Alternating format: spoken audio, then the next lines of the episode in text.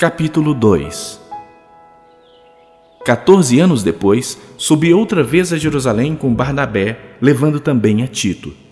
Subi em obediência a uma revelação. E lhes expus o evangelho que prego entre os gentios, mas em particular aos que pareciam de maior influência, para de algum modo não correr ou ter corrido em vão. Contudo, nem mesmo Tito, que estava comigo, sendo grego, foi constrangido a circuncidar-se.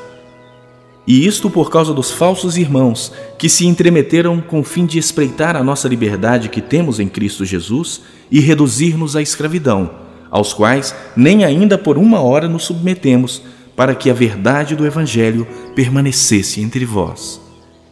E quanto àqueles que pareciam ser de maior influência, quais tenham sido outrora, não me interessa. Deus não aceita a aparência do homem e esses digo que me pareciam ser alguma coisa, nada me acrescentaram. Antes, pelo contrário, quando viram que o evangelho da incircuncisão me fora confiado, como a Pedro o da circuncisão, pois aquele que operou eficazmente em Pedro para o apostolado da circuncisão, também operou eficazmente em mim para com os gentios.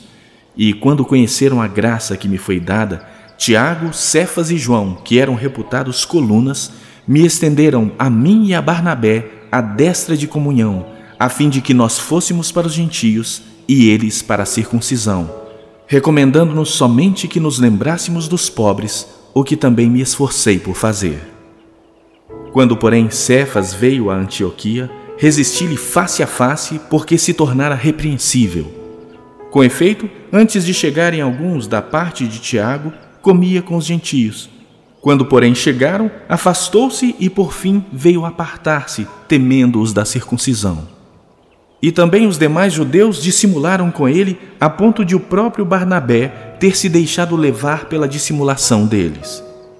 Quando, porém, vi que não procediam corretamente segundo a verdade do Evangelho, disse a Cefas na presença de todos: Se tu, sendo judeu, vives como gentio e não como judeu, por que obrigas os gentios a viverem como judeus?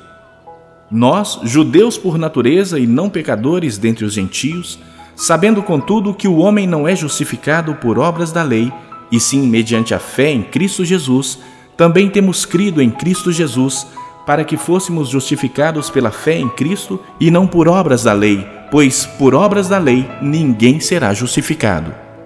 Mas se procurando ser justificados em Cristo, fomos nós mesmos também achados pecadores, Dar-se-á o caso de ser Cristo ministro do pecado? Certo que não. Porque se torno a edificar aquilo que destruí, a mim mesmo me constituo transgressor. Porque eu, mediante a própria lei, morri para a lei, a fim de viver para Deus. Estou crucificado com Cristo. Logo, já não sou eu quem vive, mas Cristo vive em mim. E esse viver que agora tenho na carne, vivo pela fé no Filho de Deus, que me amou e a si mesmo se entregou por mim. Não anulo a graça de Deus, pois se a justiça é mediante a lei, segue-se que Cristo morreu em vão.